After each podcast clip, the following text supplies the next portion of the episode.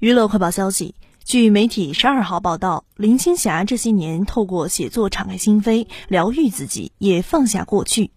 此次专访中，被问起尘封多年的情感话题，她态度从容大方。聊到与携手二十八个年头的丈夫邢李元，她更散发着温柔坚定眼神，说道：“他是我心中的巨人。”抛开花花世界的纷扰，在林青霞心中，邢李元是令她非常尊敬的人。他认为夫妻之间能有这个尊敬，我想是非常少有的。他做很多事都让人敬佩。其实他娶我，以他那么注重自己隐私和低调个性来说，他付出很大代价。